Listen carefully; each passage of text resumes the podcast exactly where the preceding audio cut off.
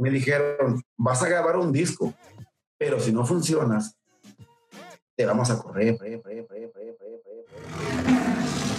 Ese es Jorge Medina y con él vamos a platicar en el primer programa de la primera temporada del podcast La música de antes es mejor. Soy Daniel Franco, también conocido como El Chorizo, y así comenzamos. Jorge, ¿cómo estás? Muy buenas noches, buenas madrugadas. ¿Cómo te encuentras en este, en este hacinamiento de la cuarentena? Eh, eh, primero, felicidades. Felicidades por, y muchas gracias. Es un honor para mí platicar contigo porque yo, yo creo, y si no mal recuerdo, tuve que cruzar una cerca, eh, entramos en el carro, como te vi la última vez, entramos en el carro, eh, era un espacio mm, mm, sí un poco vasto el estacionamiento y eh, la pared blanca. Tú estabas encerrado en, una cabina de radio. Claro, claro, claro, claro, claro, sí, sí, sí, sí. sí. ahí la última vez que yo, yo, te he visto, y bueno, a la gente que nos está viendo decirle que a este hombre lo conozco desde que hacía radio en Guadalajara, desde de tus inicios. Guadalajara, Jalisco. Pues prácticamente el tema me parece mm, bien interesante hacerlo contigo. Eh, bueno, me acerca de nuevo eh, a, a, platicar con una persona. Pues realmente eh, yo defino los amigos. Hay compañeros de fiesta, hay amigos de trabajo, hay amigos amigos de verdad. Yo espero que después de ser amigos de trabajo nos convirtamos en amigos de verdad. Sí, caray vamos a hablar de un tema que, donde vamos a tocar varias fibras, a tocar varias fibras, déjame decirle a la gente que a lo mejor tocamos varias fibras, y, me, y, qué honor, porque podría haber, eh, haber sido eh, un experto. Por ejemplo, yo tengo, tú tendrás los tuyos, ahorita me lo dices. Para, para tu primer programa, no sé, Gustavo, Gustavo, Gustavo de los Temerarios, este, o sea, gente que yo creo que sabe mucho sobre el tema este, pero bueno, estuve cerca de ellos, estuve cerca de Lupe de Bronco, yo le abría los bailes a, la música que, que creo que era música de verdad, que, que marcó una época increíble. Me tocó ver y me tocó disfrutar, o sea, de eso nunca lo voy a olvidar, la despedida de los Bookies en el río Nilo de Guadalajara, ¿tú te acuerdas? ¡Ay, güey! El río Nilo. ¿Cómo no? Sí, sí, sí. Yo estuve ahí. Yo estuve ahí, entonces Vamos a hablar de esto y, bueno, ver qué opinión nos tiene la gente. Claro, claro, claro, definitivamente. Pero antes que nada, eh, obviamente, eh, pues conocer cómo te encuentras. Eh, entiendo que a finales del 2019, por ahí de octubre más o menos, sacas tu álbum. Este, y obviamente, pues con, con la esperanza de, de, de, no con la esperanza, pero con el objetivo, obviamente, pues de, de, de, impulsar este álbum y cada uno de sus sencillos, que llegue a las masas, que llegue a las radios, que llegue a, los servicios de streaming. Y de repente se nos viene esta pandemia. Entonces muchas cosas se ponen en pausa. Entiendo que eh, eh, has sido tú uno de los más responsables y, y que han permanecido en su casa y que tienes restricciones hasta para con tus hijos de salir de tu casa, de, la casa, obviamente, por cualquier circunstancia ajena a algo que realmente se ocupe. Este, a diferencia de algunos de tus vecinos, me han contado que andan ahí muy, muy, muy parranderosos, pero eh, ¿cómo te encuentras? E, ¿En qué momento te, te, piensas reanudar todo esto? Sé que sigues trabajando desde tu casa, estás haciendo videos. ¿Qué es lo que está pasando por ahí? Eh, estoy aquí en donde, en donde me ves, eh, hay una, es como mi refugio para hacer cosas. Y aquí me encierro de mi mujer porque no, no todo en la cuarentena, eh, no, todo no todo, sí me ha ido bien, pero no todo en la cuarentena es, y, y, vaya, tengo que decirlo porque se vale, no todo es bueno, mm, no todo es bueno, personalmente hablando, colectivamente hablando, la gente la gente que está afuera haciendo de una u otra manera su vida eh, por necesidad, por gusto, porque les vale, por lo que sea. Yo me considero muy anormal en este momento. Ayer me deprimí. Tengo que contarte de los días y de lo, ayer, ayer sí, eh, tuve la junta con la disquera y me dijeron que momentáneamente no, no podíamos hacer conferencias de prensa porque, vamos a hablar del tema del disco, yo, yo tuve la esperanza de decir, bueno, eh, esto es llevo 60, hoy tengo el, es el día 69 de estar encerrado y no me cae nada mal el número, me gusta. Habrá que celebrarlo, habrá que hacerle sus honores. Voy a cumplir 70 días, sí tienes razón. Eh, ah, tengo vecinos de todo, tengo amigos que hacen de todo, eh, mm, muchas cosas que compartirte. veo gente, por ejemplo, como Calibre 50, que están haciendo cosas en su estudio, pero tienen un genio. Yo no me he animado a participar en nada de eso porque yo grabé mi disco, el, eh, bueno, lo grabé octubre, noviembre, diciembre, hicimos todos los arreglos. Em, terminé de trabajar, justo fui Dallas, Dallas, Houston, Austin, me fue súper mal porque ya estaba empezando la, la no fue mal. Sí, sí, sí, sí. Empezando todo este rollo. Eh, como anécdota chistosa te puedo contar que yo mandé a hacer 300 cubrebocas con el logotipo de Jorge Medina, que me acuerdo que fue como un tipo de, carajo, ya no salen los bailes, vas a vender cubrebocas. Los regalé, los, regalé en la gira. Se los daba a la gente porque, porque tengo, eh, no voy a decir su nombre ni, nada, tengo eh, un amigo que trabaja en el sector salud en, el estado de Nuevo León, muy cercano desde que era un, becario él. Y entonces me, empezó a comentar sobre el tema. Y me dijo, no viajes en avión sin cubrebocas. Bueno, pues yo andábamos toda la vuelta con cubrebocas, ¿no? Ay, eh, ahora sí, burles lo que quieran. Pero yo andaba con cubrebocas y llegué a Dallas y fue el primer lugar en donde yo empecé a regalar cubrebocas y la gente se los ponía como un juego. Qué curioso es. Sí, claro. Que después de eso, eh, ya lo conté, pero, pero lo quiero compartir contigo. Eh, después de eso me dio tanto miedo porque duré cinco días en la Ciudad de México para terminar mi gira rápido, el 12 de marzo en, eh, cerca de Chilpancingo Guerrero. Wow.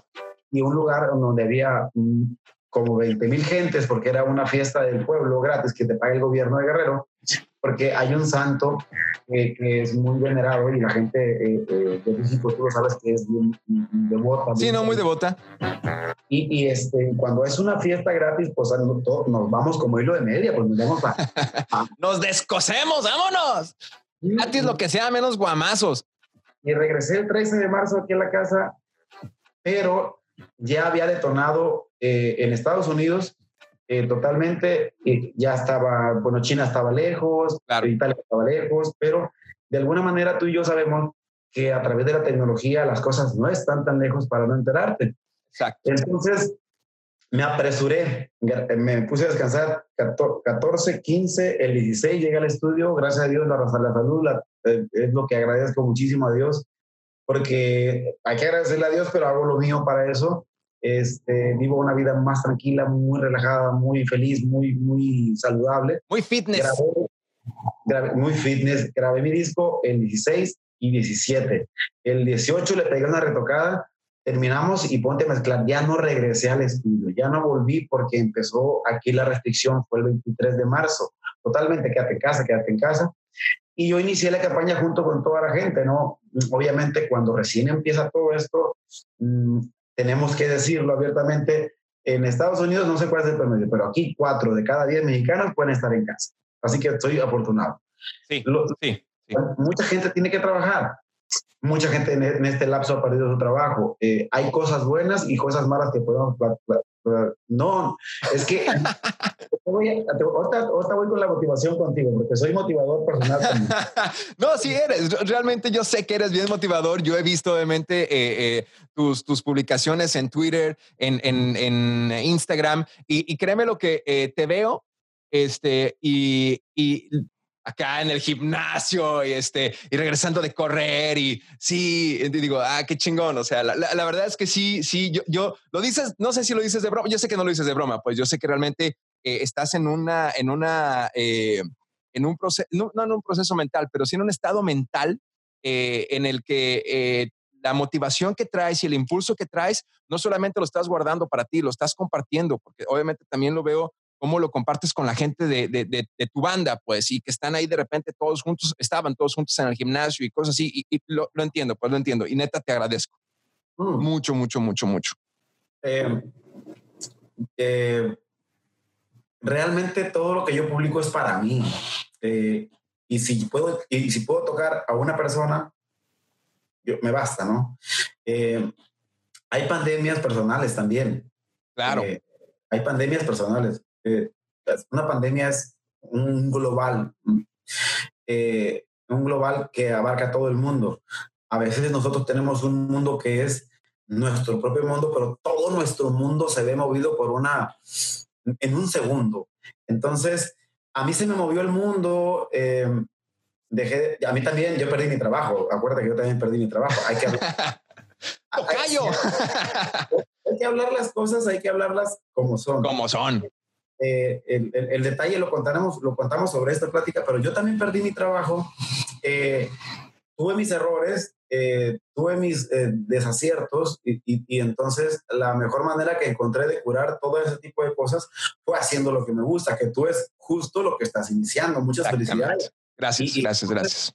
Yo creo que esto a ti te va a dar más, y te lo digo porque yo ya tengo tres años y, y a pesar de que ahorita todo está pausado, yo siento que me ha dado mucho más la vida ahorita que cuando lo tuve todo entre comillas, porque la gente así lo veía. Claro. Entonces, eh, eh, cuando empecé a, escribir frases, ahora escribo mis frases, yo trato de escribir mis frases, le, aquí tengo un libro, tengo libros por todos lados, tengo, tengo, entonces fue como un tipo de, de mm, vaya, si voy a comenzar algo de nuevo, voy a regresar a algo que es muy importante porque es sagrado y, le debo respeto a un montón de gente, miles, miles de gentes, eh, y, que es a la música y, empezar a, a a tocar puertas de nuevo, porque, porque ni modo que porque sea Jorge Medina, el, el, el, de... Sí, ya, ya, nada más por mi linda cara, ¿no? Ya llego y ya. Simón, o sea, tengo este tipo de cosas, pero este es un premio del 25 aniversario premio Lo Nuestro, me lo regaló este don René Camacho, hay que mencionarlo, porque yo estoy muy agradecido con él. Entonces yo lo tengo aquí, pero ese ya fue, yo tengo que hacer otra cosa, tengo que perseguir otra cosa. Entonces, vaya, me estoy motivando, pero pues yo siempre, hoy puse una frase que dice, menos bla, más acción, porque no podemos quedarnos ni amarrados, ni, ni estancados, ni atorados. Eh, en un principio, cuando yo empecé todo mi proceso, agarré un, un, una cosa que me dijo un psicólogo que se llama no estás deprimido, estás distraído. Distraído. La vida tiene muchas cosas por hacer e incluso he descubierto cómo hacer eh, aquí ciertas cosas en la casa. Eh, Hasta handyman ya eres.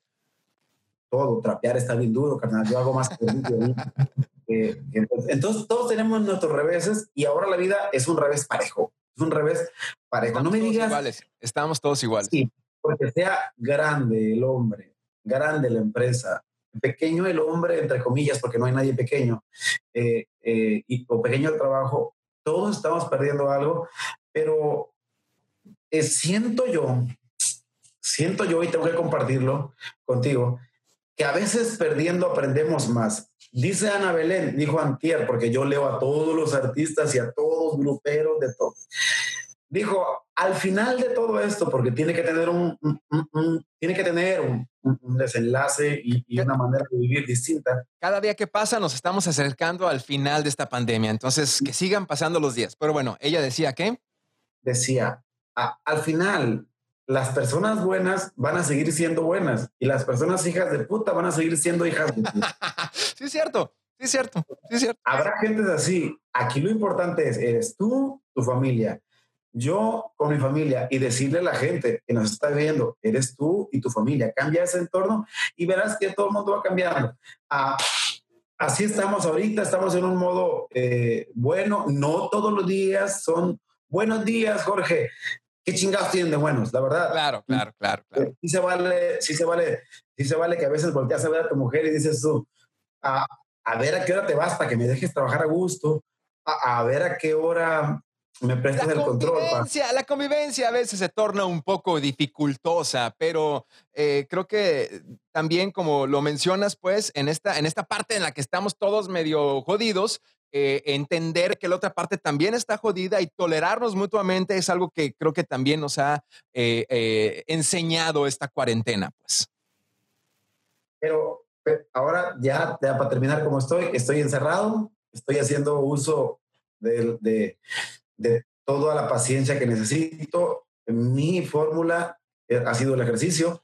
Tengo suerte porque tengo un campo eh, de golf que cerraron, lo cerraron, el campo de golf nadie juega, pero yo conseguí este, correr muy temprano. Me dijeron, puedes correr sin gente de cinco y media de la mañana a seis y ahorita ya está abierto, ya, ya, ya dejan correr a, un poquito más gente, la sana distancia sí se puede practicar, incluso la gente aquí es un poco, no es sangrona, es, es como cada quien su rollo y, y pues sí conozco al notario, al fulano, a la vecina, buenos días, buenos días, bye. Pero eso ha sido mi, mi fórmula y ya no hago nada en todo el día. Ayer mm, hice varias cosas, mañana tengo 13 entrevistas que son de radio y ha sido mi manera de vivir. Yo no me permito, no me permito eh, decir que no y, y, este, porque creo que es una manera de ayudarnos todos a estar en comunicación y sobre todo transmitir un mensaje que es positivo. Vamos a entrar al tema de la música. ¿Por qué el blog se llama La Música? Es verdad, Jorge, es verdad, Jorge Medina, que la música de antes es mejor. Yo creo que sí. Sí. Yo creo que Ok. Sí. Usted, hay, muchos. No sé si sepa usted qué canción era un madrazo en México en el año en el que tú naciste. Um, estaba terminando la época de, de, John Lennon porque murió en el año que yo nací. Escucha. Y eh, exacto. Eh, si estamos hablando de, de regional mexicano, ¡Wow! No manches la de mi papá. esa canción, esa canción era un éxito a finales de 1973. ¡Wow! Déjala correr. Ahí está, ahí está. No apresuramos para nada a los mismísimos Ay, luto en mi terrícolas. Bastante bien.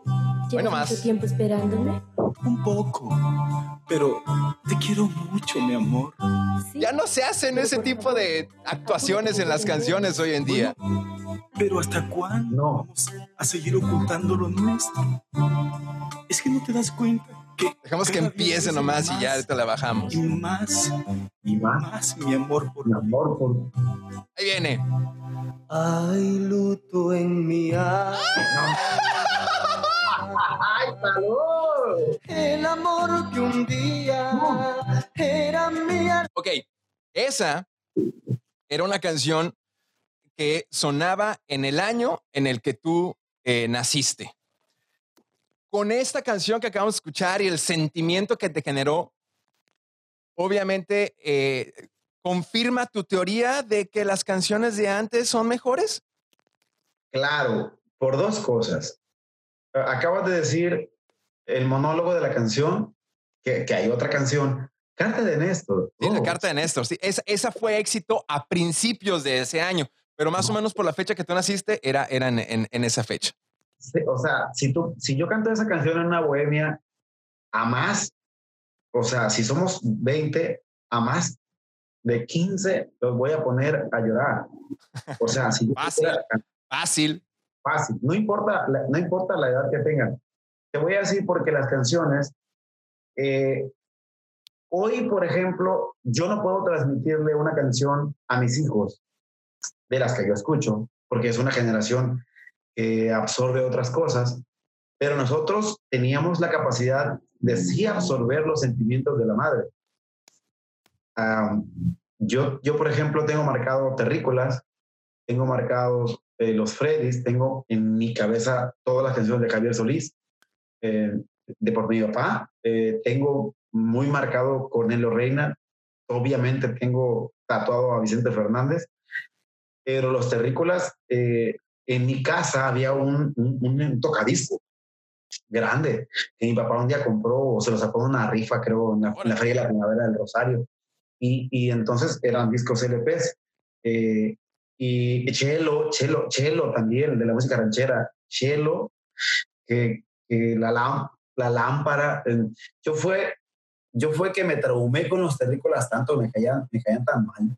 Ahora, Le dije, pregunté a mi mamá, ¿por qué estás tan triste, pues?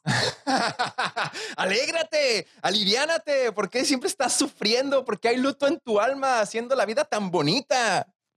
No, pero, pero, pero sí, o sea, me, eh, pues, hace, hace como, yo creo que hace como unos dos años que no escuchaba a los terrícolas. Ahora, eh, antes, antes de, continuar con los terrícolas, un estudio apunta que la edad de 14 años, cuando escuchamos las canciones que escuchamos a los 14 años, nos marcan la vida. O sea, son canciones que de ahí en adelante este, eh, van, a, van a, definir de alguna manera quizá nuestro gusto musical y, de ahí en adelante nos estaremos eh, comportando o escuchando cosas de ese tipo. Ahora, en lo que fue más o menos el año en que tú tenías 14 años, una de las canciones que estaban siendo un guamazo era algo así.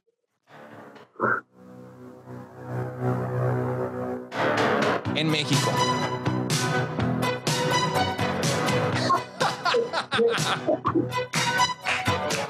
Era mitad del verano en un rincón junto al mar. Sonaba en la playa con el. Pero, pero. Ve nomás, hasta, hasta te pones a bailar y yeah, yeah, tímido. Ahora no aplaudas. Hoy te dicen, hoy te dicen, no aplaudas, no aplaudas, van a decir que estás viejo, pero es que ahí. o sea, 14 años más o menos tenías cuando esta canción era un putazo en la radio. Estaba, escuchaba en todos lados, cabrón. Conocí a mi esposa A los 14 años, wow, ok.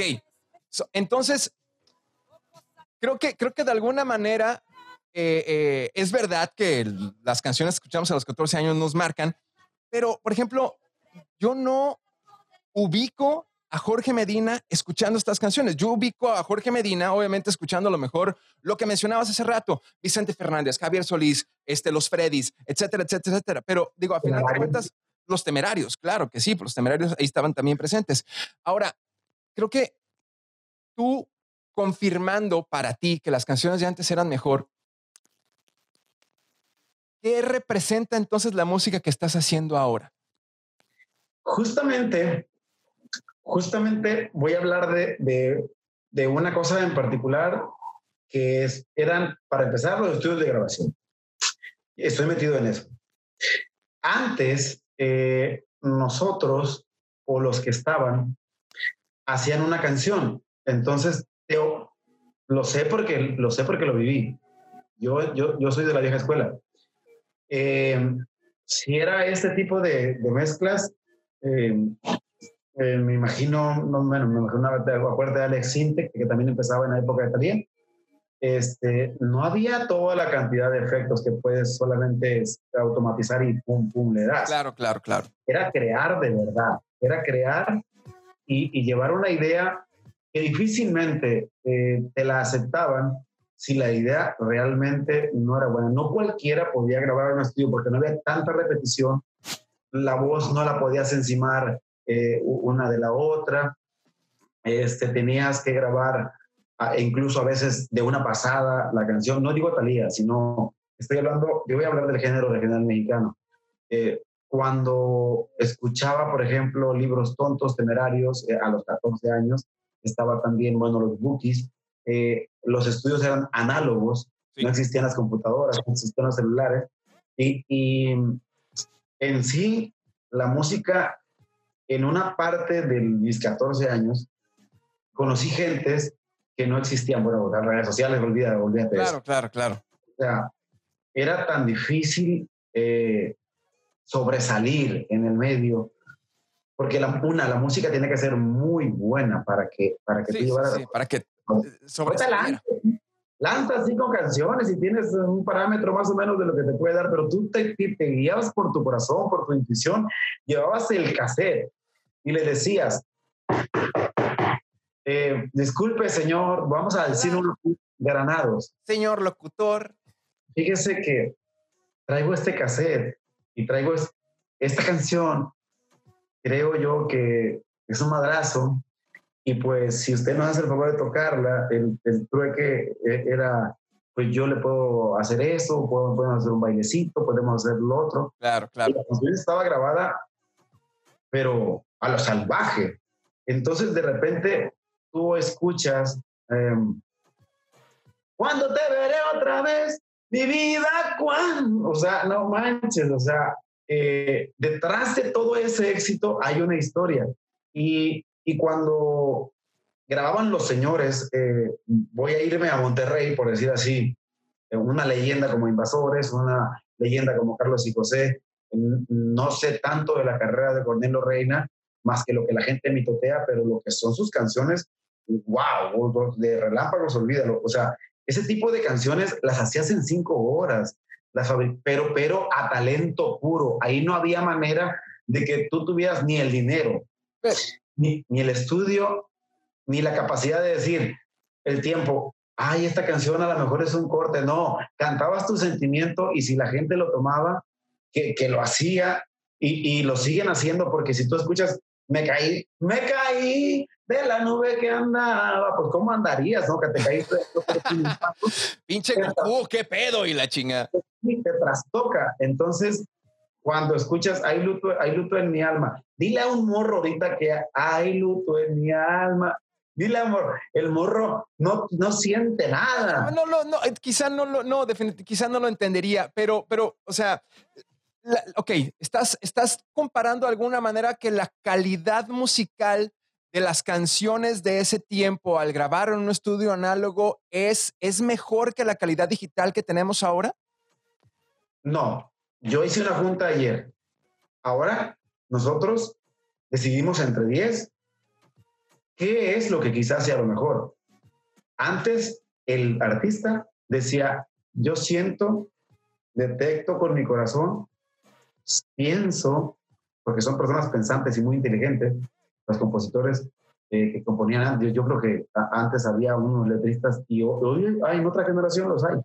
Este, pero decían, eh, esto es lo que yo tengo y espero que, que, funcione. Funcionaba. No era el estudio, no era, no era la preparación musical. Francamente, los músicos hoy se preparan muchísimo, pero yo, yo sigo haciendo eso en mi estudio de grabación. Grabé una canción de Vicente Fernández y me acordé de ti cuando al final me vi llorando arrepentido. Y, tuve una plática con Vicente Fernández hace como dos años y medio. Entonces, a veces, eh, como pertenezco a la vieja escuela, me dicen que la nota está un poco rasgada o le falta un poquito a la A. Cosas que, que músicos entenderán yo le sigo cambiando al, al, disco, no, te cambio el sentimiento por la nota. Ok. Y tómalo o déjalo. No te voy a grabar otra vez, porque como la grabé, así como la grabé, eh, así la sentí, así, así me estremeció a mí. Yo me meto en ese papel y además la canción me encanta.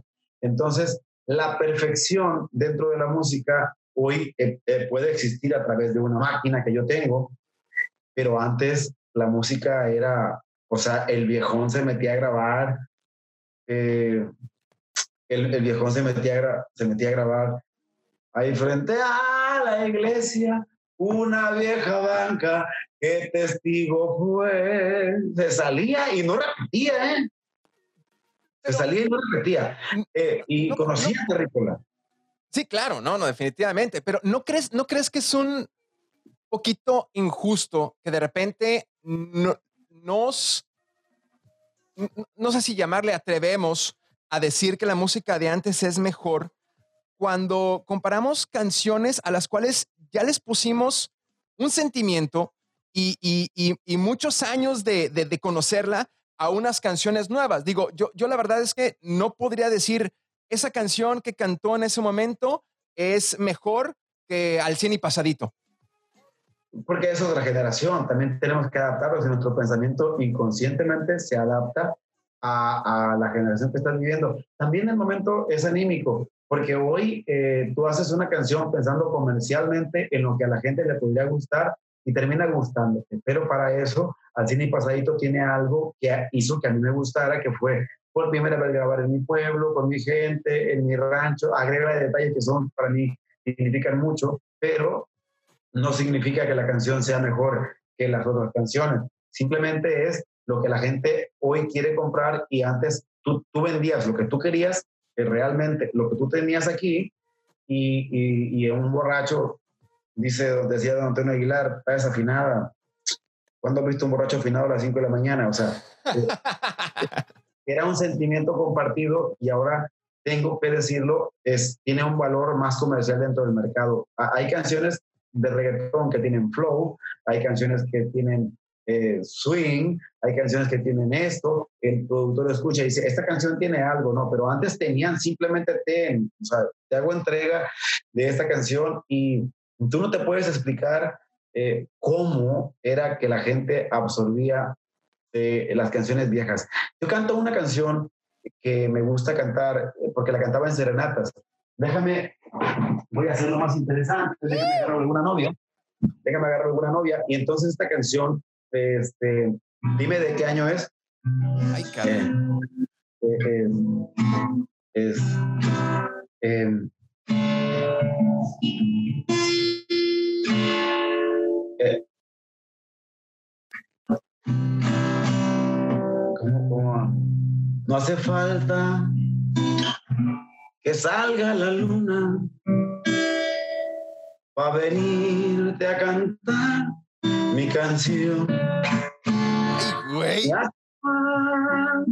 Para que el cielo esté lindo, va a venir a entregarte mi amor. No encontré las palabras precisas para decirte con mucha pasión que te quiero con toda mi vida, que soy un esclavo de tu corazón. Solo Dios que me vio en mi amargura supo darme consuelo en tu amor y mandó para mí tu ternura y así con tus besos borró mi dolor. Entonces, Bravo, José Alfredo Jiménez, oiga usted. entonces escucha, escucha tú el, mensaje de la canción. Vamos a, a compararlo. Ok, cuando hoy, cu- cuando hoy, eh, o sea, nosotros nos quedamos con el duelo, no hallábamos qué hacer para olvidar a la persona en, en la, en la etapa que sea, porque Claro. nos enamoramos como a los 12, 13 platónicamente, no sé, la Josie, la, la, la, la maestra Sandra, a mí me gustaba, o sea, tipo así, ¿no? O sea, y te enamoras platónicamente y canciones empiezas a dedicártelas a personas imaginarias.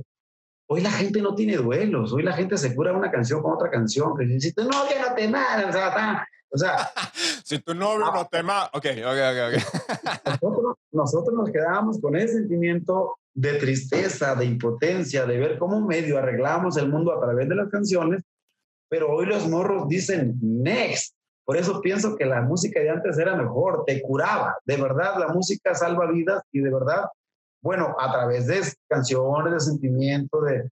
mm, eh, ¿Tú te acuerdas de la canción con la que todas las mujeres hicieron una mendiga revolución?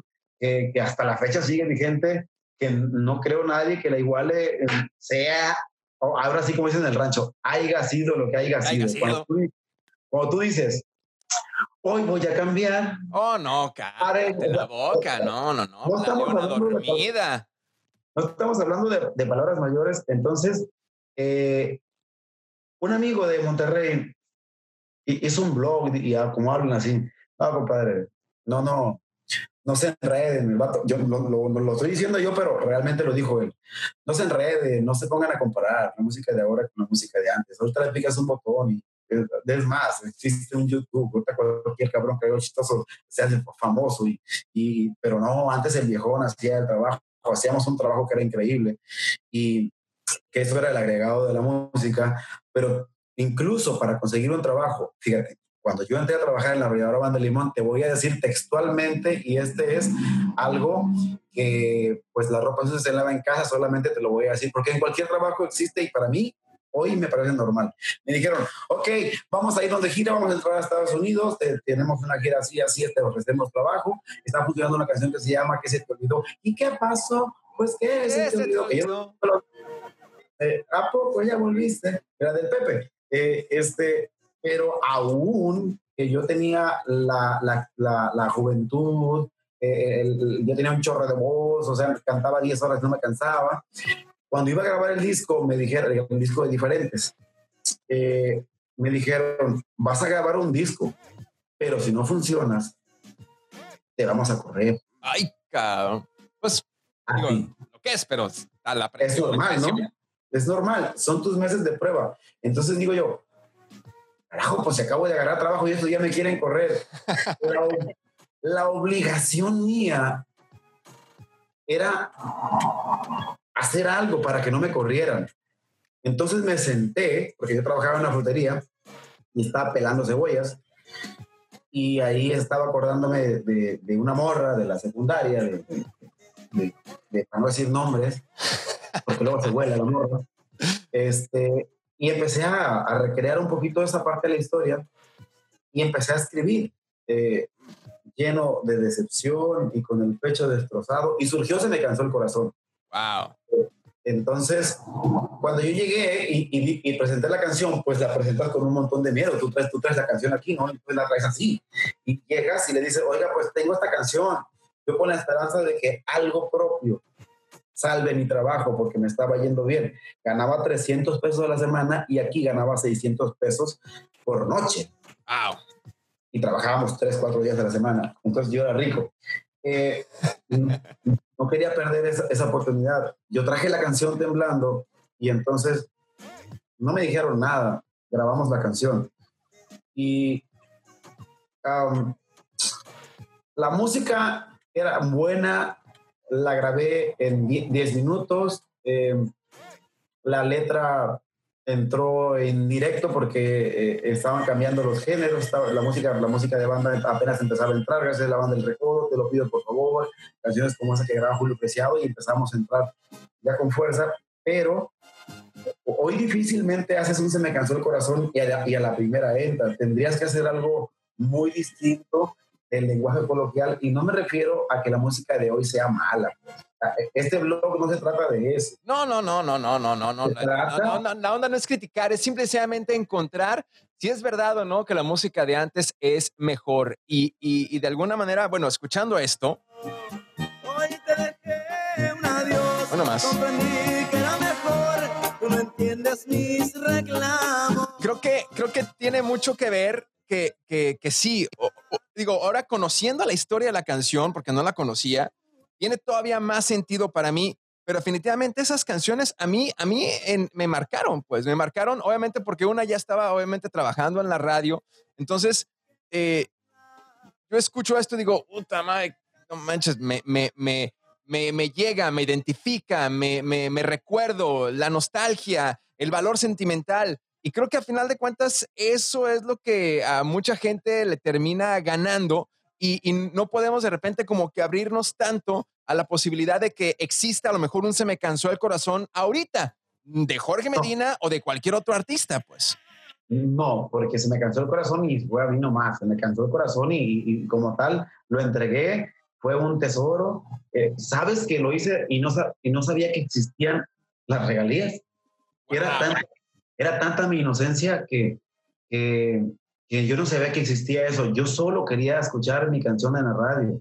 Ahora sí, de verdad, cuando yo entregué esa canción, mm, te voy a contar algo que me pasó y fue en el Río Nilo, en Guadalajara. Estaba eh, un festival de una radio, la, la, la, radio, qué buena era la, radio, y estaban todos los locutores. ¿Con Pepe todavía?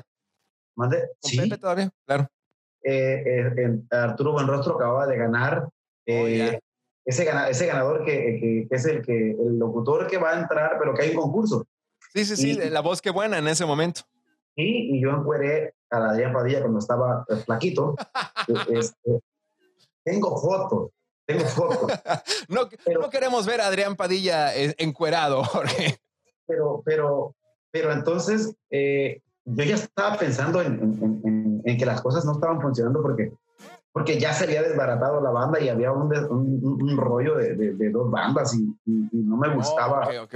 No me gustaba el conflicto eh, que estaba sucediendo. Finalmente yo soy un chavo de pueblo, nunca, nunca, yo salí del pueblo, pero el pueblo nunca salió de mí. Y a mí nunca me han gustado las broncas, la neta, no, nunca, nunca me ha gustado el conflicto y el, y el, y el, el, no saludarme con ciertas personas que fueron mis compañeros me causaba un poco de conflicto. Todos habíamos comenzado en la parte que yo entré, había una sola banda, los señores, y entonces cuando esa canción la grabamos, la grabamos todos juntos, pero al final de cuentas se hizo un acuerdo que yo no entendía por qué los papeles, por qué esos papeles, no sé, no sabía nada de abogados, yo sabía de sentimiento, yo, sabía que, yo sabía que mi canción tenía que salir, y entonces dije, tiene que, ah, luego que te dan tanto tiempo para que funcione, si no también sale del radio, ¿no?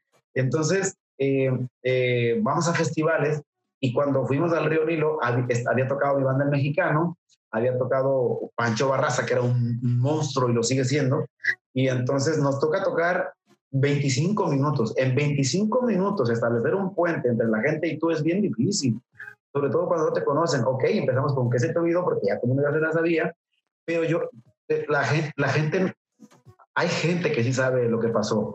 Cuando yo escuché cantar en Guadalajara, que yo dije, bueno, pues bajas el micrófono de, porque es un cablezón que traes ahí enredado, te andas matando con él. Y entonces yo hago esto y tengo esa foto con un traje rojo con, con negro y de barritas. Eh, eh, bajo bajo la, el micrófono y escucho cantar a todo Guadalajara se me cansó el corazón, yo me fui atrás del escenario a llorar. Wow. Porque, había conseguido, no porque la canción, no por lo que sucedió con la canción, sino porque sentí que había mantenido mi trabajo.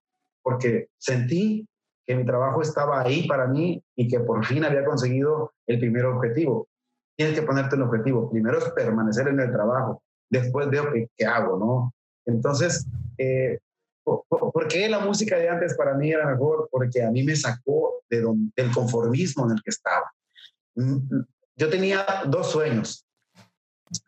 Era uno, eh, por lo menos tener una casa para mí. Dos, siempre pensé y quería conocer Estados Unidos y tenía un sueño tonto de, no sé, de ir a Disney como como todo niño lo tiene. Porque, porque tonto, no, no, creo que todos tenemos de alguna manera esa, ese sentimiento, sí, sí, sí, sí, sí. Pues sí, pero estaba lejísimo, viejo, estaba lejísimo. Eh, entonces yo siempre pensé que iba a ser de mojado. Eh, del 96 al 97 conservé un trabajo, logré comprar una casa de traspaso fiada y fui a Disney. Eso me pasó en siete. Con, a final de cuentas, fue todo lo que generó e, esa eh, canción. Sí, la otra estupidez que cometí fue que, que yo no conocía el dinero. Me dieron 5 mil dólares, o que los tuviera ahorita los 5 mil dólares. yo también. Eh, en, aquel momento, 5 eh, mil dólares era una fortuna. Era, era. Me dijeron, ven a la oficina porque con Matías Mesa en la Sierra Records ven para que firmes tu cheque de regalías. Y yo le dije, ah, ¿qué es, qué es eso? Ah, felicidades.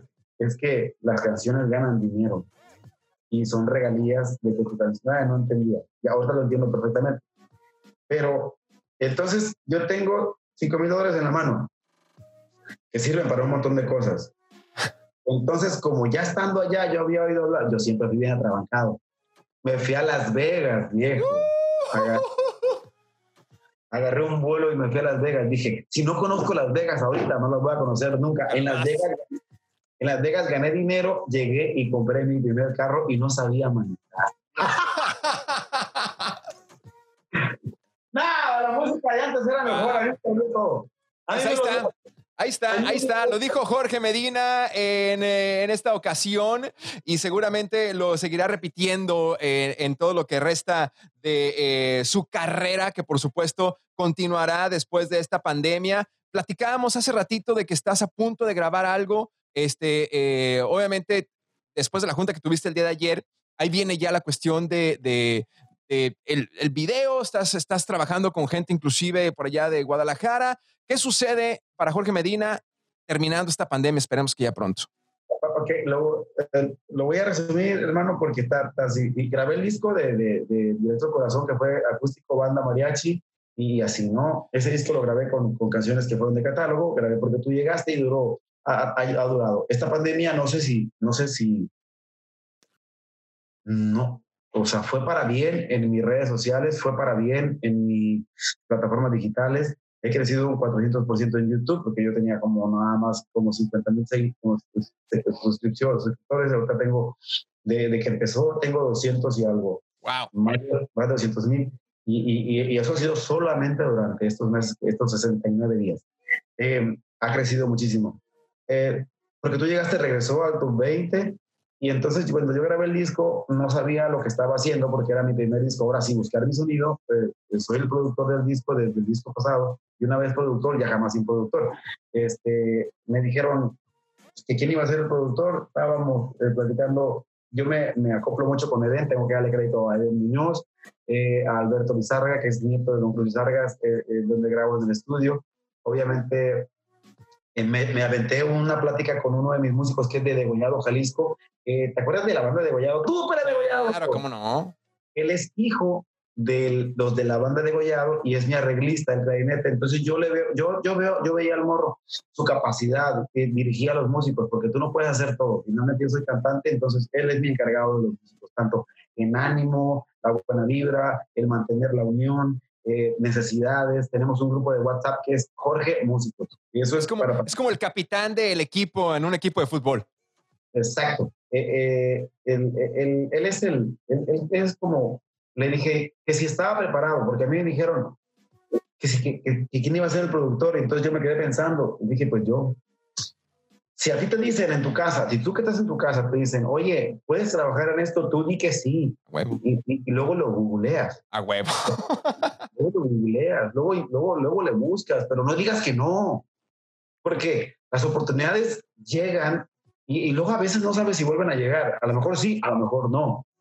Eh, eso, eso te puede pasar muchas veces en tu vida, pero a lo mejor nunca. Entonces cuando yo dije, si sí lo puedo hacer, yo lo hago con mucho gusto. Eh, se convirtió en ese disco, bueno, va, salió porque tú llegaste, sigue sonando en radio aquí en México, está así como creciendo, creciendo, nunca ha dado para menos, siempre más, más, más, más. Y de repente sale el, final del año en Spotify, eh, que es una de las plataformas que son importantes. Y entonces Jorge Medina está en 177 países. Yo que no tengo nada que hacer, en, tengo que hacer en cuatro o cinco países. Y me di cuenta que había inventado un soprano, un piano y una trompeta, que son sonidos muy agradables, y descubrí qué necesita el género para estar en otro lugar. No saben quién soy en Italia, pero tengo streamings que son miles. Eh, estuve en, en, el primer mes en, en Holanda, eh, eh, tengo muchos suscriptores que son de España, ya tengo seguidores que me escriben que son de Chile, no te digo que son 100, pero sí son como 6 o 7, eh, ya aparecen en mis, en mis páginas mensajes de Puerto Rico, mensajes de Paraguay, mensajes de Ecuador. Eso es gracias al sonido acústico. no fue otra cosa. no fue ni siquiera la arrolladora antes. Eso es. Claro, claro, es, es, de ahora, es de ahora. Esto es, esto es ahora, tenemos uno que se llama Apple Artist, Spotify Pro Artist. Entonces ahí vemos. Entonces sigue estando en cuarto lugar Chile para esa canción. Yo no tengo nada que hacer en Chile, pero ahí estoy. Entonces dije yo, bueno, me voy a animar a hacer otros sonidos. En este disco se llama Tres Vidas, Tres Vidas, ¿por qué? Porque hay una vida antes que esto. Hay cierta magia en esta cuarentena que me ayudó a ser mucho más creativo porque a medias me he llegado a encariñar con la cuarentena porque ha sacado lo mejor de mí, ha sacado la mejor parte, o sea, como no tengo nada que hacer, no pienso pendejadas y pienso cómo, sí hacer que funcionen las cosas, aunque estemos en plena crisis. Sabes que eh, eh, eh, escuchaba yo a unos, a unos este, rockeros, vaya, hablar de que esta cuarentena les ha servido a ellos para de verdad poder, como tú lo mencionas, involucrarse en el desarrollo del de el disco, porque de repente era como que presentación, presentación, presentación y durante la presentación no le dabas el tiempo necesario para poder trabajar en el nuevo disco. Y de esta manera, obviamente ha crecido bastante y, creo que lo, confirmo con lo que comentas ahora mismo. Sí, entonces, eh, a ver, no, no, no puedo hacer ciertas cosas. Yo tenía, a ver, teníamos, y todos, y muchas personas que nos ven, teníamos eh, un mundo para recorrer y ciertas eh, comodidades e incluso teníamos trabajo, porque, porque no tenemos trabajo. Yo, por lo menos yo no tengo trabajo. No, no, no, yo tampoco. Estamos, estamos, haciendo, estamos tratando de hacerlo, pero sí, no. Estamos, así como que. Los conciertos Yo tenía boletos para ir a Hawái porque era mi aniversario. Que, fíjate qué fácil lo digo. Iba a ir a Hawái porque era mi 26 aniversario y ahí iba a aprovechar para grabar los videos, tres videos tenía presupuesto para eso, ya me lo acabé. Entonces, eso fue en marzo. En abril pensé, no, no, no puede ser que se alargue tanto. Yo pensaba que era como la influenza, no estaba informado, pero de repente se convierte en algo endemoniadamente grande. Iba a la Huasteca Potosina y entonces terminé haciendo las fotos en la sala de mi casa, que transformé todo y hice unas fotos increíbles y me divertí más que en otras sesiones de fotos que estoy todo estresado, que me cae gordo cambiarme. Me estoy cambiando en mi casa, cara. Claro. Mira, voltea, a ver, todavía tengo los residuos. tengo todo aquí. Todo con lo que me cambié lo tengo aquí porque, porque este es mi cuarto, pues, pues, pues para la madre. Claro, claro, claro. Eh, eh, cuando toco, toco, con ese piano, ahí está el piano. Wow. Y, tengo la guitarra y, y, grabo aquí mismo donde estoy. Wow. Cierro persianas, eh, eh le pongo los colchones y grabas en la computadora, haces tus pistas y las manos. Entonces, me obligó, me obligó esta cuarentena a encariñarme un poco con, con eso. Cuando ya pones el disco en, en, en, la mano de ya toda la producción, que les tengo que agradecer, eh, surgió Tres Vidas. Entonces, Tres Vidas hay una canción que es un poema de Tlaloc Noriega que habla mucho sobre, sobre lo, lo que éramos, lo que nos aconteció y lo que estamos haciendo ahora y lo que tenemos que hacer. La voy a cantar rapidito, te voy a dar, no, no, media canción. Eh, dice, me siento como un pingüino en el desierto, más solo que una escuela en vacaciones, igual que un mudo interpretando mis canciones. Así me siento, la escribió en cuarentena. Te fuiste, no supe por qué, pero te fuiste Supongo que tus planes han cambiado, o todos. Pero el problema es que yo sigo enamorado y tú te fuiste. Pero antes de partir juraste que jamás regresarías. Apenas ha pasado solo un mes y ya son dos. Y siento que van tres vidas. ¡Órale! Soy dos piernas que andan por el mundo sin saber ¿A dónde va un humano más que sigue vivo? Porque sabe respirar. Que a todos dice que se encuentra bien, que se encuentra bien. Y todos saben que se siente mal sin ti. ¿Qué hago con la vida que soñamos cuando fui otra mitad? ¿Qué hago con todas esas cosas que me ponen a extrañar? Se te olvidó tu cepillo de dientes, un par de zapatillas, cafés y unos lentes, y también te olvidaste de mí. ¡Ay, ay, ay! Significa, significa que una sola cosa o una sola persona era todo su mundo. Y todo su mundo se le vino abajo y ahora hay que encontrar la forma de restablecer ese mundo. Eh, eh, me, ubica eh, mucho en la realidad, me identifica mucho con el disco, por eso le puse tres vidas, porque hay una vida muy padre atrás, hay una vida de incertidumbre ahorita, y cuando salga el disco, no sabemos cómo, ni va a salir el 13 de febrero del 2021, pero voy a soltar el 26 de junio el primer corte de plataforma se llama Persona Tóxica.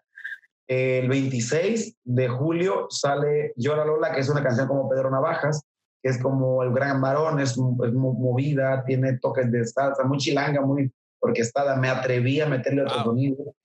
Eh, en agosto sale Tres Vidas, ya sale a radio en México, eh, sale Tres Vidas, ya la lanzamos para que no se desfase mucho. Eh, lo, lo, que queremos hacer sale solo, solo aquí en México en radio. Y este, en agosto, septiembre sale un corrido que ahorita en dos horas me confirma Edwin del Grupo Firmes y lo vamos a grabar juntos. Ya le hablé ayer, hablé ayer con él y o, tengo otra opción para él, pero ya, ya, ya lo habíamos platicado antes y bueno, es, esto no lo había dicho, pero anoche hablé con él y dijimos que sí, yo voy a grabar un cover con él y él va a grabar un, una canción conmigo. Voy a grabar un corrido que va a salir en septiembre, que es más fiestito, más movido, con eh, alta consigna, con, el, con, mi amigo Barajas, este, y una canción que, que, es como más, más movida para, para octubre, que es con Aarón y su grupo Ilusión, que es todo, todo, toda cumbia. Y dejamos descansar el mes de, eh, salimos en noviembre, creo que se llama Ha dolido aceptar, o no sé si van a, porque la balada es lo que más marca mi termómetro, para salir con el, la preventa del disco en enero con una canción que se llama No que no te dolía, muy tequilera de Espinosa Paz. Entonces, los tiempos de crisis son tiempos de oportunidad. Yo me animo a sacar el disco, va, lo lanzo, lo aviento. Sé que, sé que las letras tienen un montón de calidad, eh, al menos son todas las críticas que tengo. Y Persona Tóxica es un tema para los morros, porque tóxica es la vida tóxica, a veces son personas tóxicos, son muchas cosas. Es están de moda, ¿no? De repente las, las relaciones tóxicas, las personas tóxicas últimamente sí como que están agarrando cierto vuelito. La verdad es que eh, yo, yo me moría de ganas, así hacía, porque escoger esa canción, porque hay un feeling que, que tuve dos veces antes de que pasara esto. Fue la canción ¿Qué me vas a dar? Llegué bien borracho a, a los mochis llegué bien pedo. Andaba, andaba, andaba el cumpleaños de un compadre mío que toca con, con, ahorita con Julio Preciado. Bueno, no está trabajando Julio Preciado, pero está, sigue siendo fiel a la equipo. Sí, este es el equipo. Armando Bastilla se llama mi compadre, que es músico. Entonces yo, yo me iba con él, pues estábamos, teníamos 26 años, 25 años, y bueno, oye, compadre, vente, nada, estamos ahí en el Motel Los Caminos, y pues yo, yo, se me olvidó que iba por las noches. Cuando llegué a los mochis, mi compadre me llevó porque le dije, yo me voy a dormir un rato, tú. Él también, iba, también pertenecía a la arrolladora. Y le dije, maneja tú. Y, y, yo, y yo este, me voy dormido. Cuando llegué, agarré un 6 en, en, la entrada de los mochis porque iba bien crudo. Yo, yo, sé que sabes de eso. Iba bien crudo, viejo. Y, y, este, y empecé a poner música de mariachi. Empecé a poner Estela Núñez. Y dije yo, ah, esta canción qué buena está, la de ¿qué me vas? ¿Qué me vas a dar si vuelvo? ¿Qué merezca el sacrificio? Y dije yo, qué buena rola. Entonces, de esas, sabes que los borrachos somos bien tercos, todo el mundo lo sabe. Entonces llegué, ahí sí, llegué con aquel, como Pancho Villa, agárrense cabrones que, o sea, agárrense que, que, lo que, que, que estaba fea las cosas, pero lo que viene es peor. Y era esta canción. ¿Qué vienes escuchando? Nada, pues chécate esta canción. Y yo, o sea, una terquedad, aferrado con esa canción, porque yo ya, un borracho no se equivoca. Entonces... Los niños y eh, los borrachos siempre dicen la verdad. No, no, y entonces me aterqué, chécate esta canción. Y en la noche hicimos una fiesta en el billar, esa es la historia de esa canción. Hicimos una fiesta en el billar, estamos jugando a 50 pesos y estábamos ahí, eh, tres, dos músicos, eh, pero estaban trompetas, trombones, hasta que convencí al productor, dije, déjanos tocarla, hombre, de adentro. Entonces nos metimos y la canción, si tú la escuchas con la arrolladora de limón, me vas a escuchar muy joven, muy potente, la música muy natural. La grabamos pedos. La grabamos pedos. Eh, cuando fue la llamada de mi ex, llegó la canción a mis manos. Nadie dijo, Nada. No daban ni cinco centavos por el vato, por el compositor. Dijeron que era bien enfadoso. Y así. Le mando un saludo a Ariel Barreras, que ha demostrado de sobra que es un súper compositor, pero al principio todos somos enfadosos. Pues sí, todos, todos. Somos enfadosos, no hacemos nada. Entonces, yo recuerdo de esa canción que me paré de la junta, porque vinieron los grandes titanes y los grandes jefes, pero yo participaba en las juntas. Normalmente yo yo no hablo mucho porque espero a que la gente, como mátate tú solo, pues. Pero estaba esa canción y no se usaba que lanzaras a plataformas, era el primer corte. Si tú sales con el primer corte y tienes, vienes de, de, arrastrar un huele a peligro, un esto, tenemos que salir con algo que sobrepase esa expectativa. Después de una canción muy importante viene el reto más grande que es la permanencia. Entonces yo decía, ¿qué diablos quieres? Pues así le decía yo la canción. Desde que la escuché, del primer rasgueo de guitarra, yo creo que esa canción o la que uno siente, lo que, lo que yo siento, no se equivoca. ¿Por qué? Porque, porque yo estaba con el whisky ahí en el rancho. ¿Qué diablos quiere? ¿Qué parte del.? No, no, no, ya estaba muerto, ya estaba liquidado. Entonces yo dije en la junta, bueno, yo opino que esa canción fui el único. Entonces yo me enojé. Eh, no soy, no soy un hijo tirano, no soy un cantante tirano, no soy un cantante caprichoso. Si yo hubiera sido caprichoso, hubiera sido otra cosa. Pero le dije yo, ¿para qué me llaman a junta? ¿Para qué me pides mi opinión? Si, no me consideran. No cuenta. Yo creo desde que la canté, la grabé, desde que la escuché, que esa canción es la canción del disco. Y si no, si no, si no, si vamos a hacer una junta donde vamos a estar así votando a, a, a lo estúpido, ya me voy. Me paré de la junta bien indignada, así todo, así de. No, mi ciela, conmigo no vas a jugar. A total, y me fui, me fui. A la semana la canción entró a radio.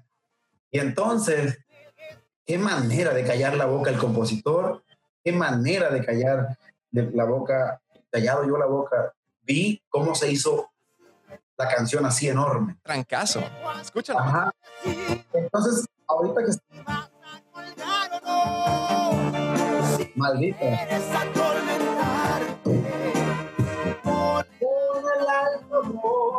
Y muere los de no sabes dónde. Oye, oye, ok. Wow. Cuando, cuando yo escuché a la persona tóxica, que llegó aquí a mis manos, eh, eh, ya había tenido porque tú llegaste de claro, pero siempre me hacía lo mismo, la canción duraba cinco minutos, porque eres muy pop. Entonces lo fui jalando para acá, le dije, tenemos que hacer esto y vamos, vamos, es como una plastilina. Es, la, es un, la vas moldeando. E, ese muchacho va a dar mucho de qué hablar, y no por mí, sino por todo lo que viene para él. Estoy seguro de eso. Tiene bien poquitos años.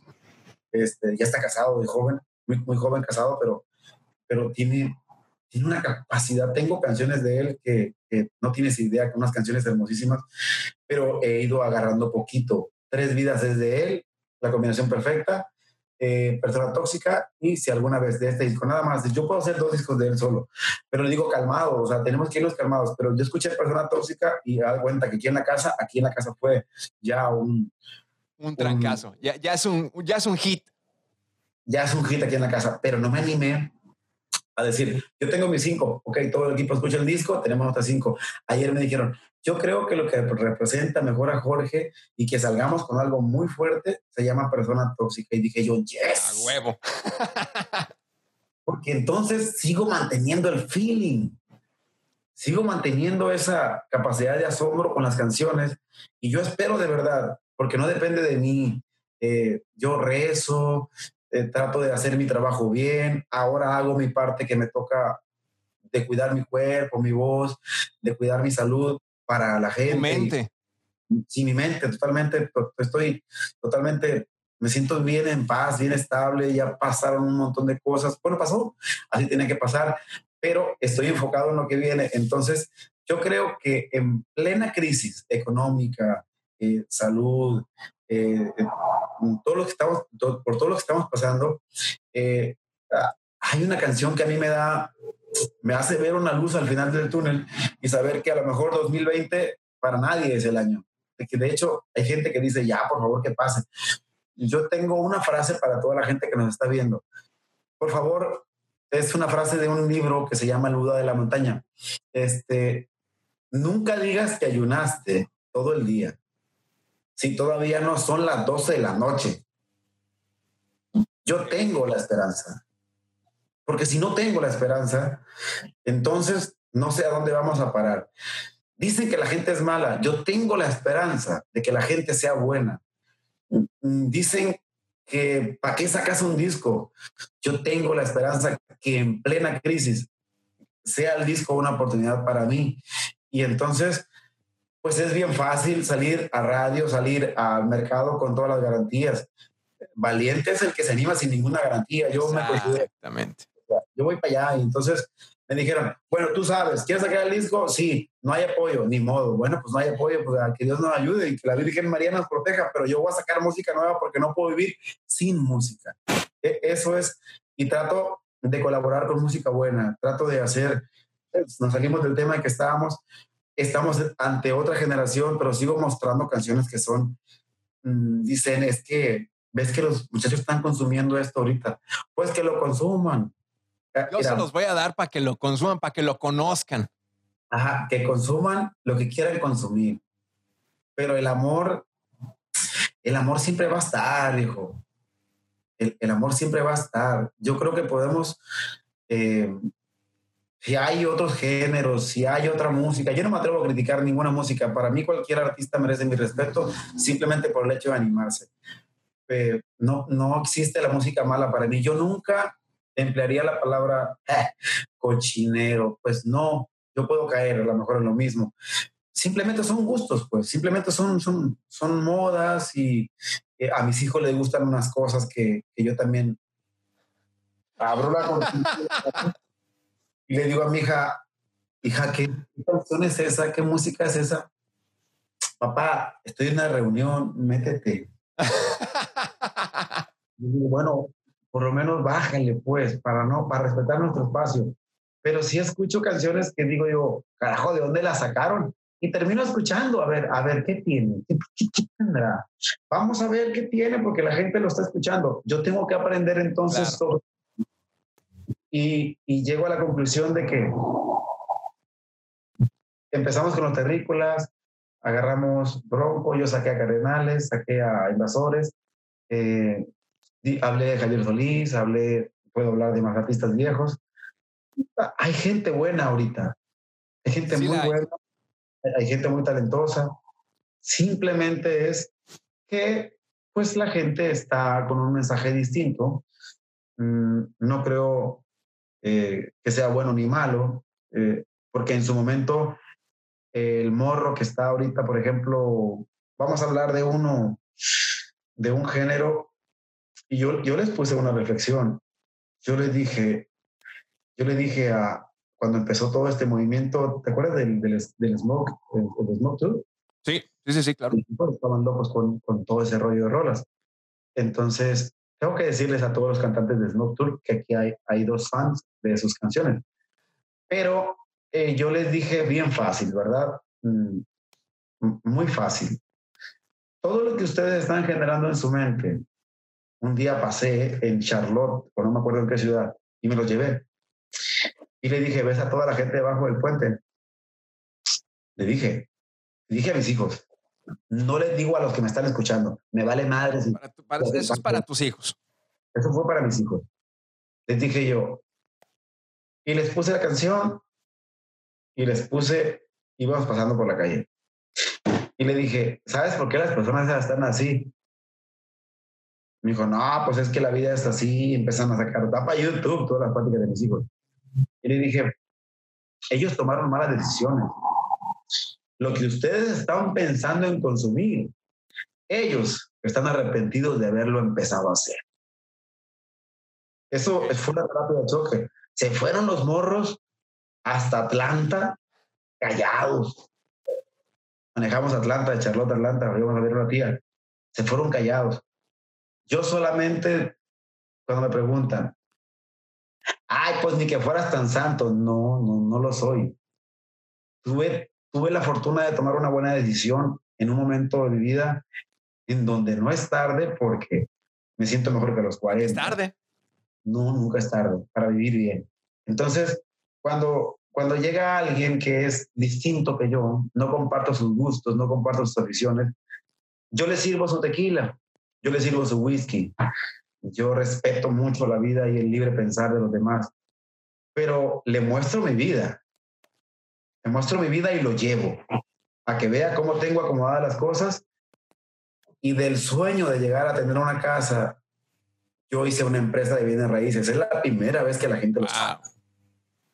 Yo construí una empresa de bienes raíces aquí en Mazatlán y de, yo solo quería tener una casa, pero durante muchos años trabajé detrás de todo lo que ves, porque a veces que me dicen, ah, pues tú estás a gusto.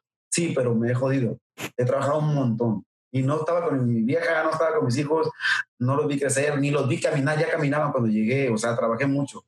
Entonces, hice una empresa de raíces que ahora estoy trabajando, ahorita estoy haciendo música y también trabajando eso, y entonces le muestro, entonces, ¿a qué hora hiciste esto? Tengo una oficina, que es esta, y otra oficina, y, y justo hablé con, con un cantante que va, que va, eh, vino Luis Chávez, vino para acá, eh, estuvimos comiendo tacos durante un juego de béisbol y estábamos salvando a Conchayín Rubio. Eh, me, tocó convivir con morrillos, pues. Entonces, yo no doy consejos, yo les muestro mi vida. Tú tienes 20 años. ¿Cómo te quieres ver? Me suena mucho tu frase de ¿cómo te quieres ver en el 2020? No.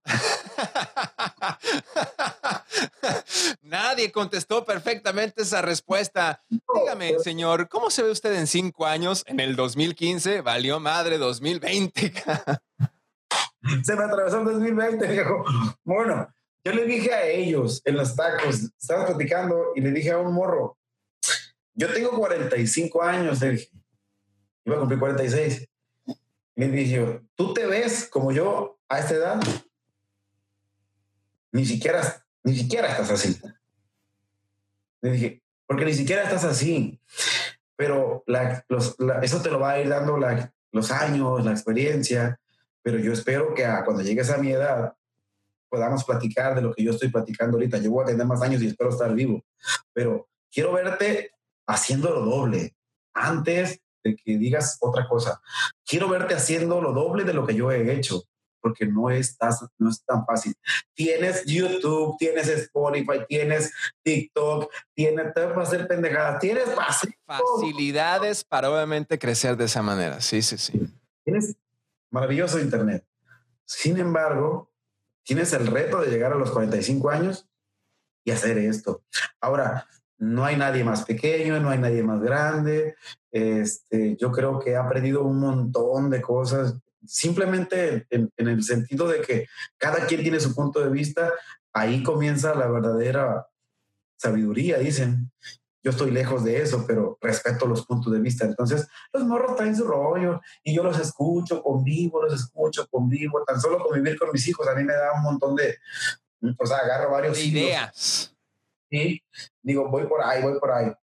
Entonces les seguí el rollo a mis hijos y grabé una canción que es como reggaetón, pero es, no, es, no es reggaetón, es banda, pero sí es verte, tenerte, poner el ambiente caliente, siempre en tu vientre, el ritmo ven y va, y vamos a terminar. Y terminamos haciendo la buena la canción. Está bien, perra.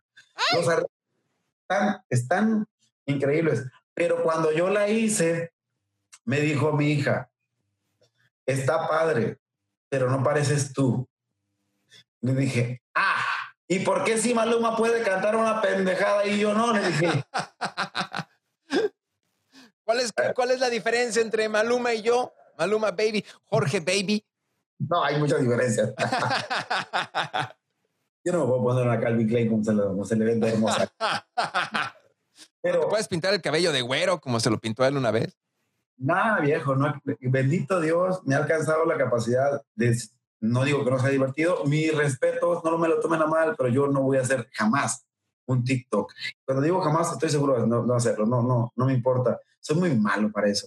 Hay personas muy divertidas y yo, yo me las veo y qué padre, digo yo. Bien por ellos. sí, pero no he llegado a mi primer TikTok. No, no, gracias a Dios. Ya llegarás, Jorge, ya llegarás.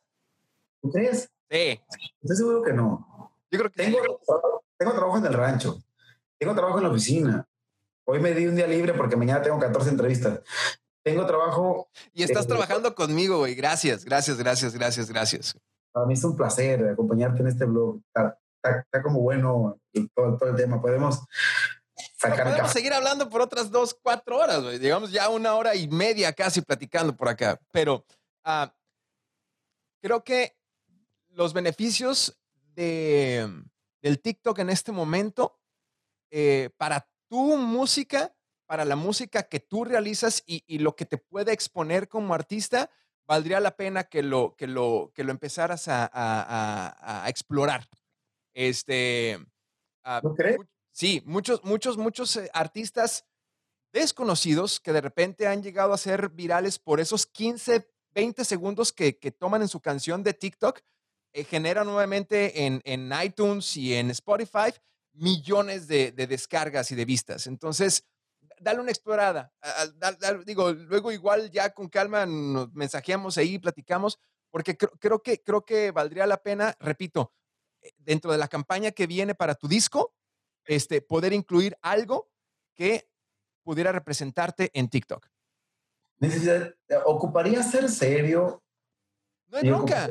Puede ser serio en TikTok. No tienes, no tienes que estar haciendo el bailecito, no tienes que estar haciendo desmadre. Puede ser, es, es, creo que una de las ventajas, güey, un video de mí gritando uno, un, mariachi, este... Te veo. llegó a tener como 50, 500 mil views, una cosa así. Y, es, y soy yo haciendo un, grito de mariachi, güey. Este, Fue de básquetbol, ¿no? Sí, sí hubo uno, hubo, uno por ahí que, que, se fue relativamente viral en TikTok. Eh, eso me generó tener de repente en TikTok, sin darle mucho, como 20 mil seguidores. Pero es que el, algoritmo de TikTok ahorita está tan amigable que, que pone tu, video o tu, o tu contenido enfrente de mucha gente y muchos de tus seguidores que están nuevamente eh, en, Facebook, en, Twitter, en, en, Instagram, van y ven ahí el relajo y, créeme que verte ahí va a, ser, va a ser una sorpresa agradable para ellos. Algo se puede hacer. No, no tiene que ser el bailecito, no tiene que ser el chistosito. Puede ser tú con tu mensaje, con, con, con tu positivismo y presentando tus canciones de alguna manera que, que, que, que te ayudaría. Bueno, no ayudaría sería, parte, sería parte de, del, concepto para la campaña que traes, creo yo, creo yo. Eres como la persona número treinta y tantos que me lo dice, ya haz un TikTok. Y yo le digo, no, no, tengo, tengo un montón de trabajo. La verdad, la verdad es que el otro día eh, hice en Chiapas, me metí a un TikTok de un compañero. El otro día, fue en enero. fue en enero. lo dices como si fuera, es que con toda esta pandemia parece que el otro día era en enero este quedó como en pausa el mes, del año. Hice un TikTok y él tenía bien poquitos seguidores. Y me dijo, no mames, por favor, haz más TikTok conmigo. Yo solamente hice uno con él. Uno, uno en mi vida, pero en una, en una cuenta de otro güey.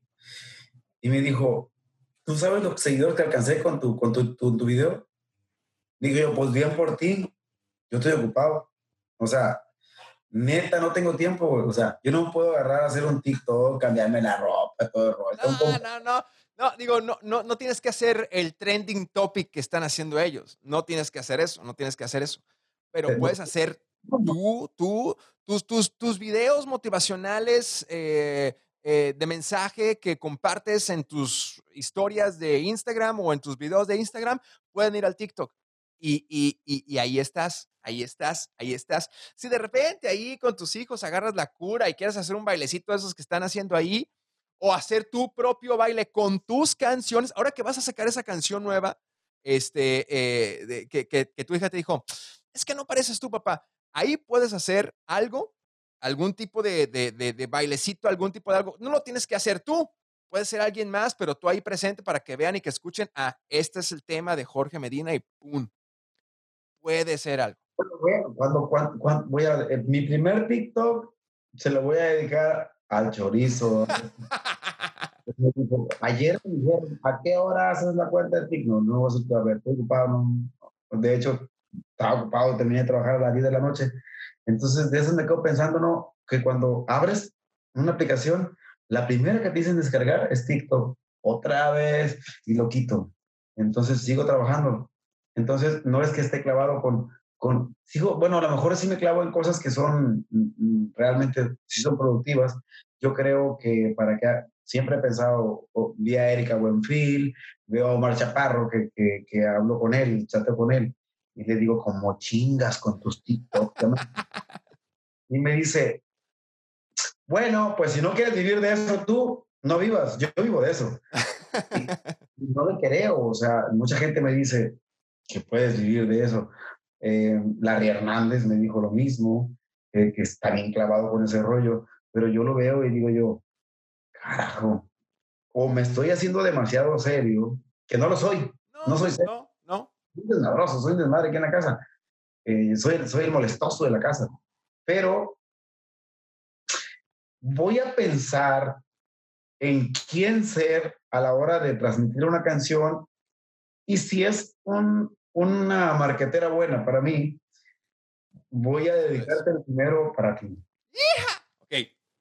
Jorge Medina, el día de hoy acompañándonos. Eh, es importante hacerte saber, Jorge, primero que nada, que bueno, creo que no terminamos sabiendo si las canciones de antes son mejor. Nos gustan más, eso sí, pero no sabemos si sean mejores o no. Todavía no lo hemos descubierto, cosa que me parece muy interesante.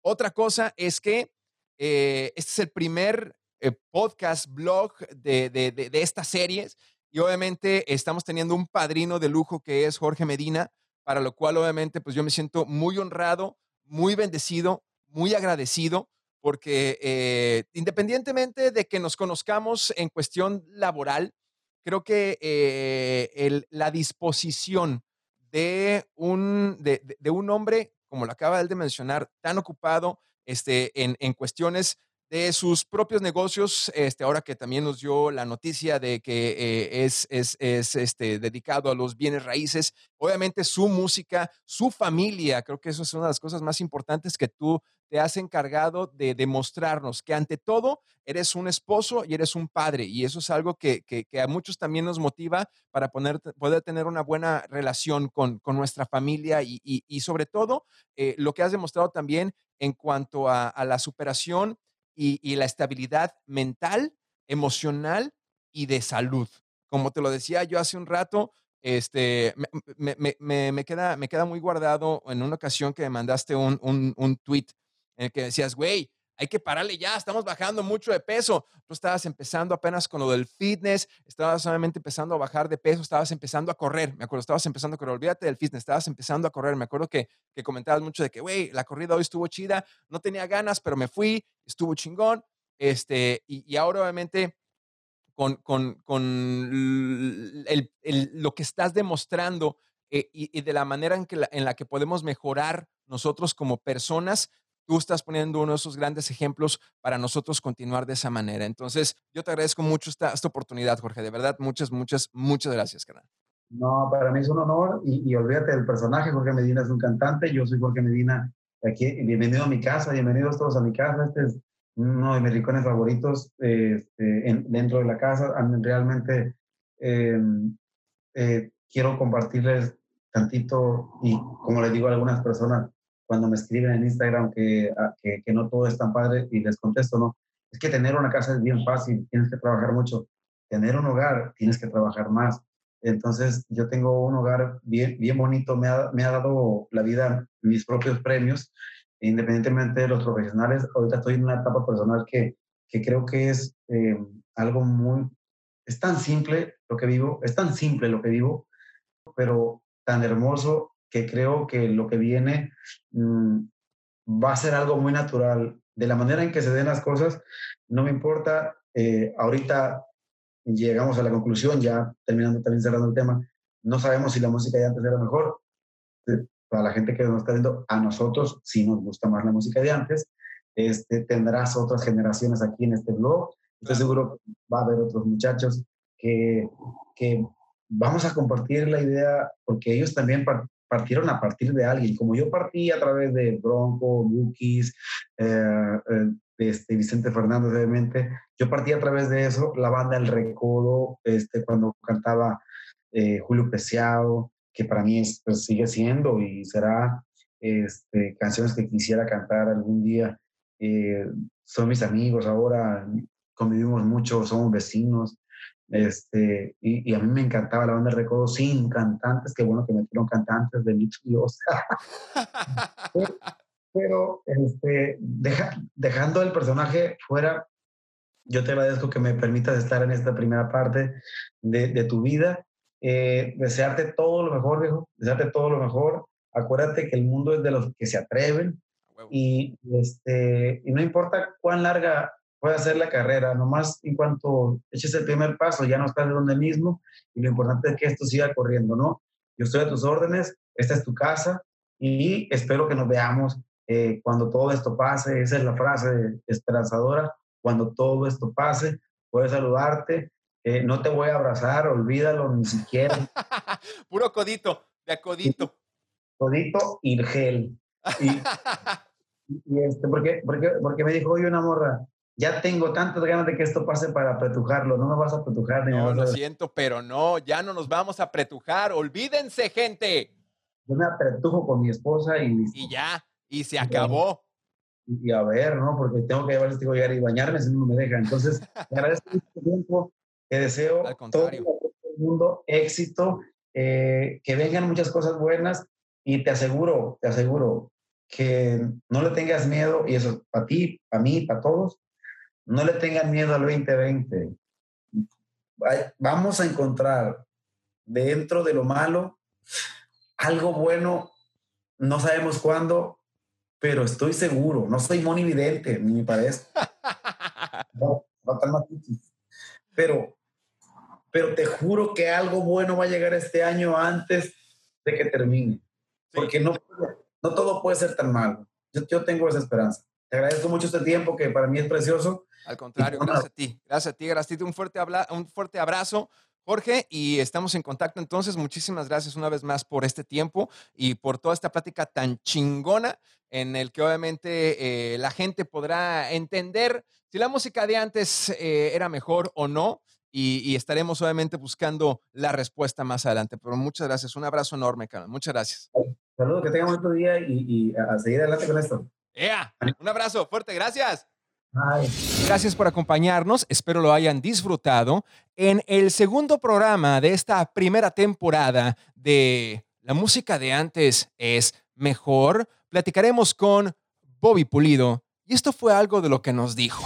O sea, las disqueras en ese entonces agarraban todos, los aventaban para arriba y los, los que se agarraban, esos eran los que apoyaban. Y ya hoy en día ya no es así.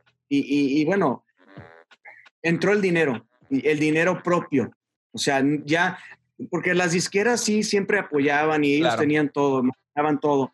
Pero yo, yo estuve em, en una disquera eh, hace muchos años, cuando uno de los primeros grupos en meter dinero, no voy a mencionar quién, eran dinero propio. Entonces las disqueras dijeron, ay, güey, pues hay crisis. Dicen, Estos muchachos vienen con su lana. Su lana. Entonces a mí me decían, pues tú métele. Le dije, ¿por qué yo? O sea, Exactamente. Soy Daniel Franco, también conocido como El Chorizo, y te espero en la próxima. Ah, y no se olviden de darle like, suscribirse, campanita y todas esas cosas maravillosas que ustedes hacen.